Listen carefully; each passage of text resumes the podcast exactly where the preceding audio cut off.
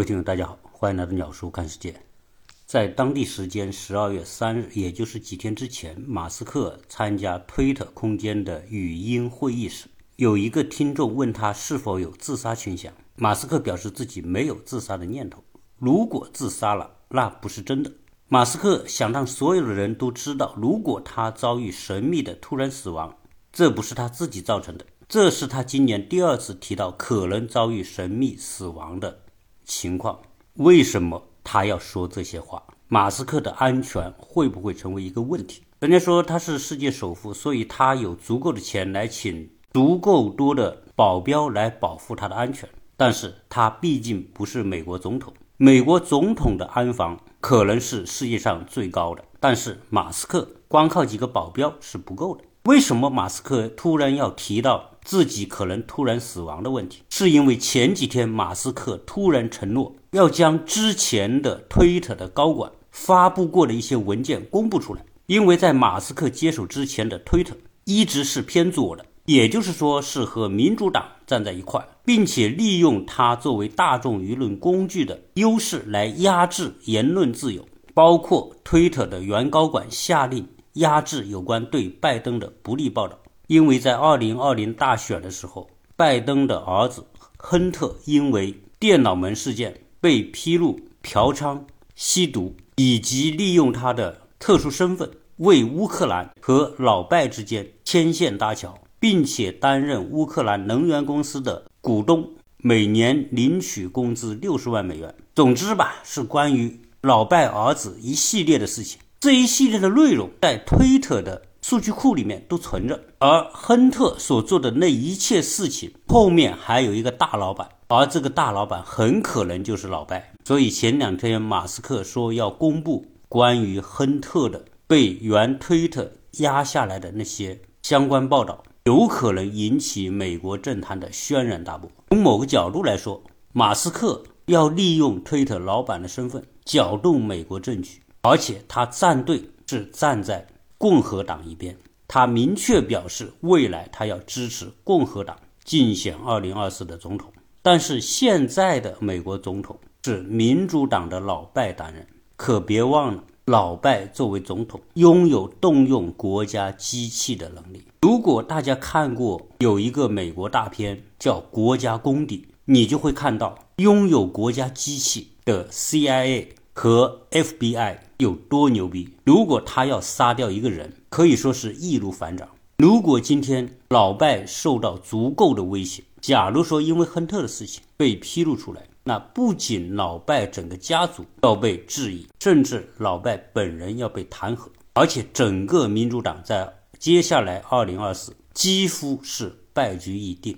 那么在这种情况之下，掌握国家机器的一方有没有可能动用国家机器来置老马于死地？我想今天能听鸟叔这期节目的听友，如果你在过去一直听鸟叔的节目，鸟叔是有很多期谈到马斯克，而且我也为马斯克为什么要收购推特，以及马马斯克所做的这一切未来意味着什么，包括我提到。马斯克是什么样一个神奇的存在？他甚至可以演变成美国政治的提线木偶。他是资本加科技加舆论的三合一力量的第三股力量。他有足够的力量去改变美国的政治走向。这是过去鸟叔所聊到过的相关的内容。不过，坦率讲，鸟叔今天要跟大家说一说，鸟叔坚持做。音频做到现在五年的时间，我发现我快坚持不下去了。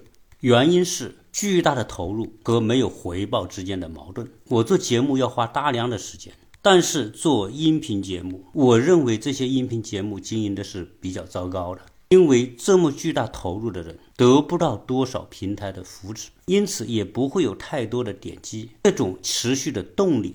必然会缺乏，所以我在未来势必会调整我在这方面的时间，包括我发节目的频率。我之所以跟大家说这些，是因为你在台上表演的再努力，台下观众寥寥，也没有多少掌声。我想现在听我们这种草根节目的听友，多半就是喜欢就听一下，不喜欢就走了。那么，即便喜欢的，也不会愿意花一点时间转发一下、点赞一下。所以，这是我目前觉得比较困惑的地方。再加上过去我所做的八百期节目当中，有十分之一的节目被下掉了。当然，今天大家能不能听到我这期节目，我也不知道。我就全当大家能听到吧。我相信刚刚发出来的那半天一天，应该是能听到的。我有时候也会去听一些大平台、一些大 V、知名时事评论的视频节目。有时候我发现，我谈时事相关话题的角度跟他们都不一样，我的分析模式也跟他们不一样。在很多情况下，可能我的角度更独到，甚至我的分析更具有内在的逻辑关系。但是，不管你做的多好。其实像我们这样的身份已经局限了，我一期节目做下来，可能就是那么四五千、五六千的点击。当然，这个我不能怪听友，我认为是平台的机制是有问题的。所以最后大家只能选择用脚去投票。在跟大家聊完我最近的心理状况之后，继续回到关于马斯克可能面临突然死亡的问题。我曾经有一期节目就讲到，马斯克是个天才，但是天才可能都会命不长，因为大部分的天才他的生命过程都是高融入的。所有的天才，如果他意识到自己是天才的时候，他就具有一种强烈的使命感，去发挥天才的社会价值。所以像马斯克这样要干那么多的事，要那么拼命的干事，其实我们看到他作为世界首富的风光之外，我们更要看到。他个人对于人生的使命感是其他任何富豪所看不到的，因为他希望人类变成多星球物种。就这一句话，就完全颠覆人类的进程。而今天，马斯克借助他操控舆论平台的条件，介入美国政治。其实它不光是美国政治，包括世界政治，包括俄乌问题，他的表演尺度之大。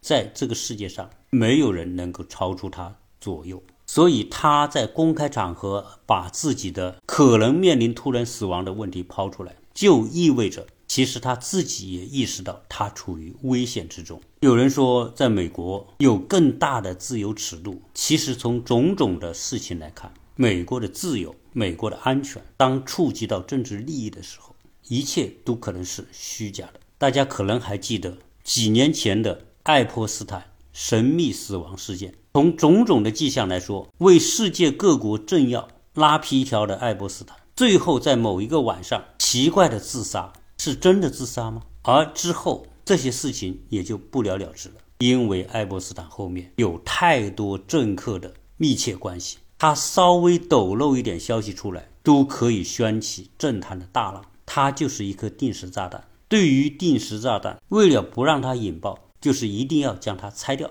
所谓拆掉，就是让它在人间消失。在美国政坛上被刺杀的政治人物、知名人物其实并不少。所以今天来看，马斯克说这些话，虽然作为世界首富，当他触及到别人利益的时候，他仍然是活得战战兢兢、如临深渊。所以今天的马斯克，他不太可能获得来自于国家的保护。因此，他只能反过来借助大众舆论，将一些人的痛恨和可能付诸的暗杀行动先公诸于众，通过这种方式来保护自己。现在，我相信很多的政客、不同的派别对于马斯克是有不同的评判，有人恨他，有人爱他，因为他确实是一个非常独特的存在。比如说，马斯克的火箭，马斯克的星链，他的龙飞船。包括特斯拉，包括他的能源，其实他所做的这一切对美国都是有利的，而且他的很多技术很容易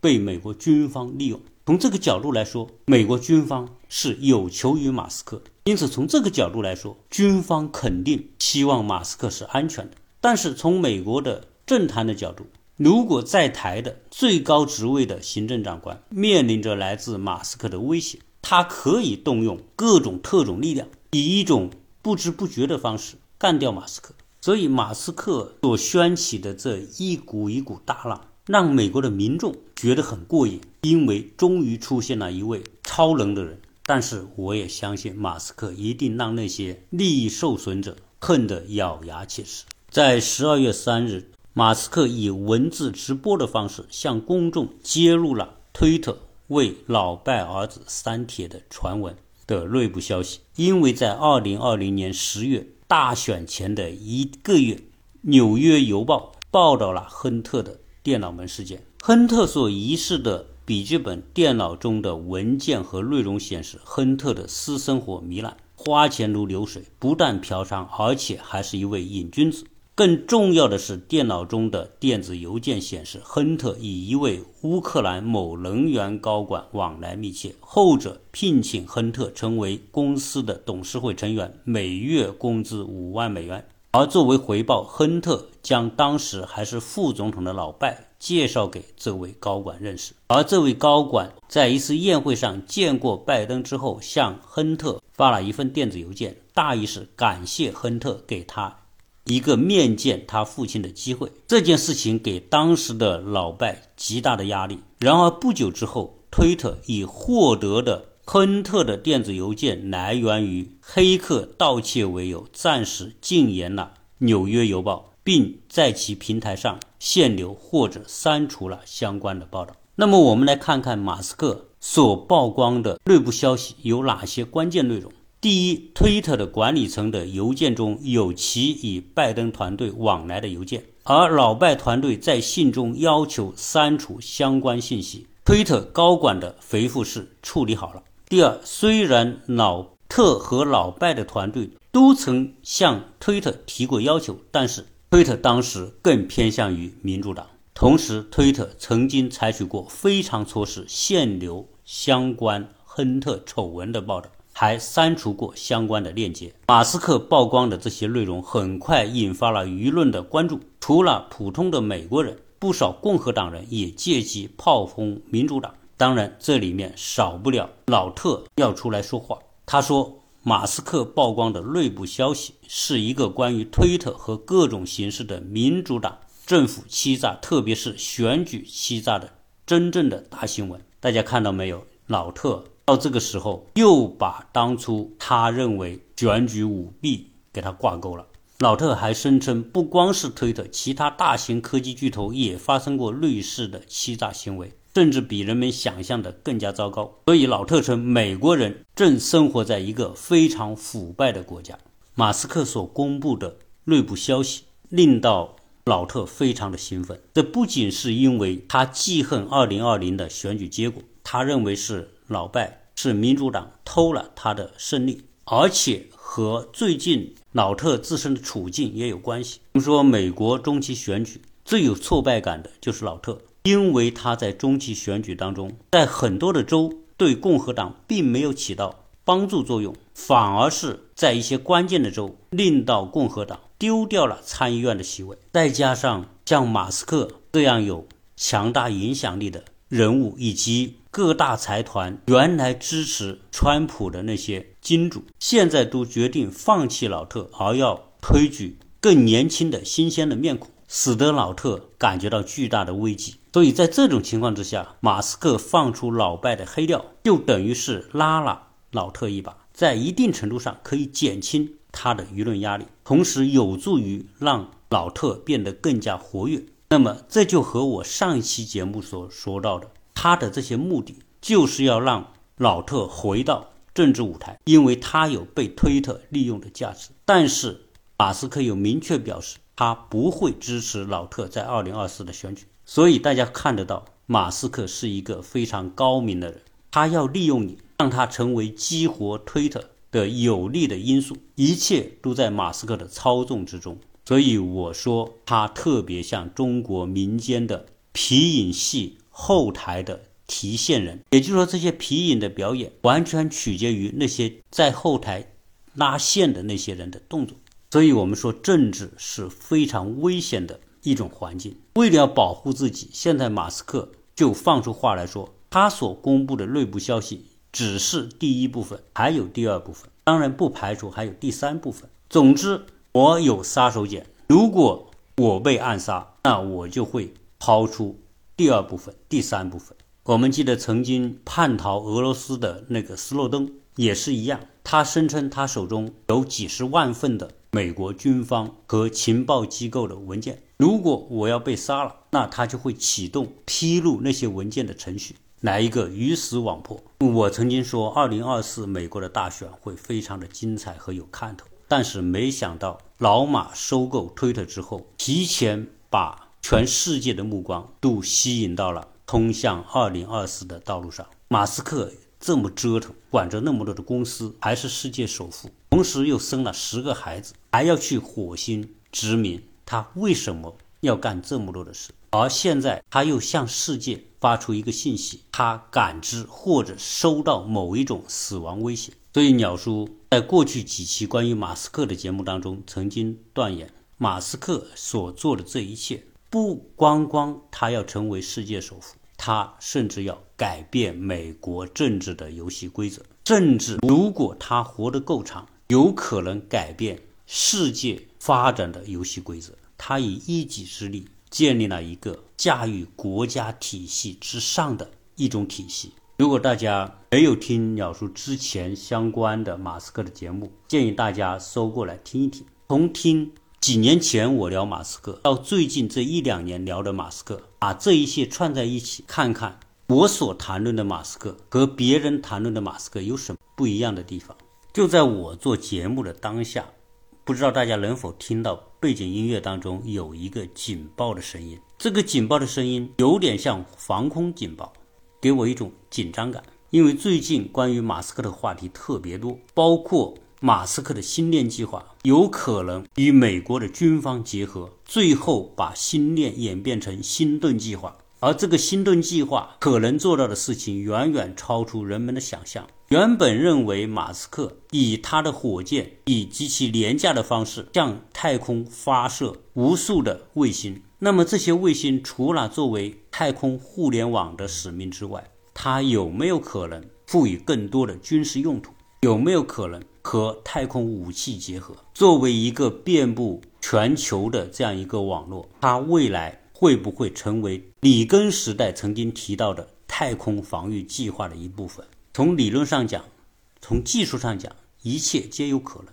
所以我相信，美国军方是很需要马斯克这个角色的。在美国政治上，军方和总统很多时候未必立场是一致的，因为美国的军方的高层都是职业军人，他们不受借数的限制。但是，身为美国军方最高总司令的总统，他的任期或者四年，或者八年。所以，虽然美国军方名义上是受总统的领导，但是他军方又有自己相对独立的利益和决策体系。因为大家想想，在四年前老特当总统的时候，他是陆海空三军最高总司令，他卸任的那一天，这个职位就与他没关系了。美国军方的机密的信息情报，可能他就没法触及到了。当然，对于全人类来说，我相信马斯克都是一个独特的存在。马斯克最独特的地方是他能够将很多的科幻设想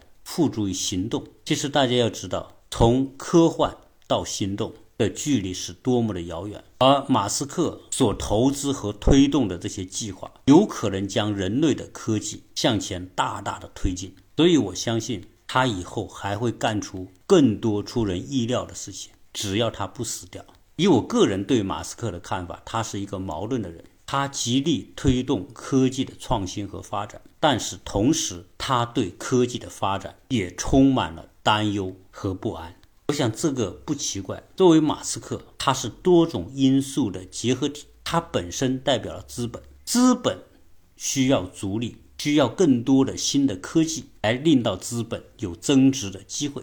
同时，马斯克作为一个普通的人。作为一个站在更高的维度来看人类生存和发展的人，其实他内心是有良知的。很多人之所以喜欢马斯克，就是马斯克那种半人半神的性格。你看他在很多采访当中回答问题时是带着忧虑的，同时这个人说话他没有像马云那样的口才，但是他的表述都是经过思考。本身马斯克也是一个特别有才的人，他的才主要来自于。他的独特的思维，他的广博的知识面，他对知识融会贯通的能力，以及他持续学习的能力。像 SpaceX 这样的公司，它本身并不是学火箭和太空方面的专业，它很多的知识来自于自学，甚至很多决定性的观点是他在自学的过程当中提出来的。对于这样一个思维能力强大、学习能力超强、应变能力了得的人物，未来他可以创造出什么想法？我相信很多人都会期待。人类在做火箭技术的时候，从前苏联到后来的美国，还没有谁。搞出像他这样的猎鹰九号这样的重型火箭，他未来要将人类送上火星，他势必要带很多的装备，他需要极其强大的火箭推进。对他来说，传统的火箭推进器不够，那就将很多的火箭推进器绑在一个火箭上面。这些奇思妙妙想，并且付诸行动，竟然成功了。所以，马斯克是一个值得研究的人。同时又是一个值得期待的人，他是否真的受到死亡威胁，还是他的感知，我们不知道。但是从我个人来说，我希望马斯克可以活得久一点，为人类带来更多的惊喜和可能性。我不知道您是怎么看的？对于听完这期节目的听友，您对鸟叔过往所做的这些节目有什么样的评价？对鸟叔本人的思维有什么样的评价？希望大家。对《鸟叔看世界》这个专辑给出你的留言，谢谢大家的陪伴。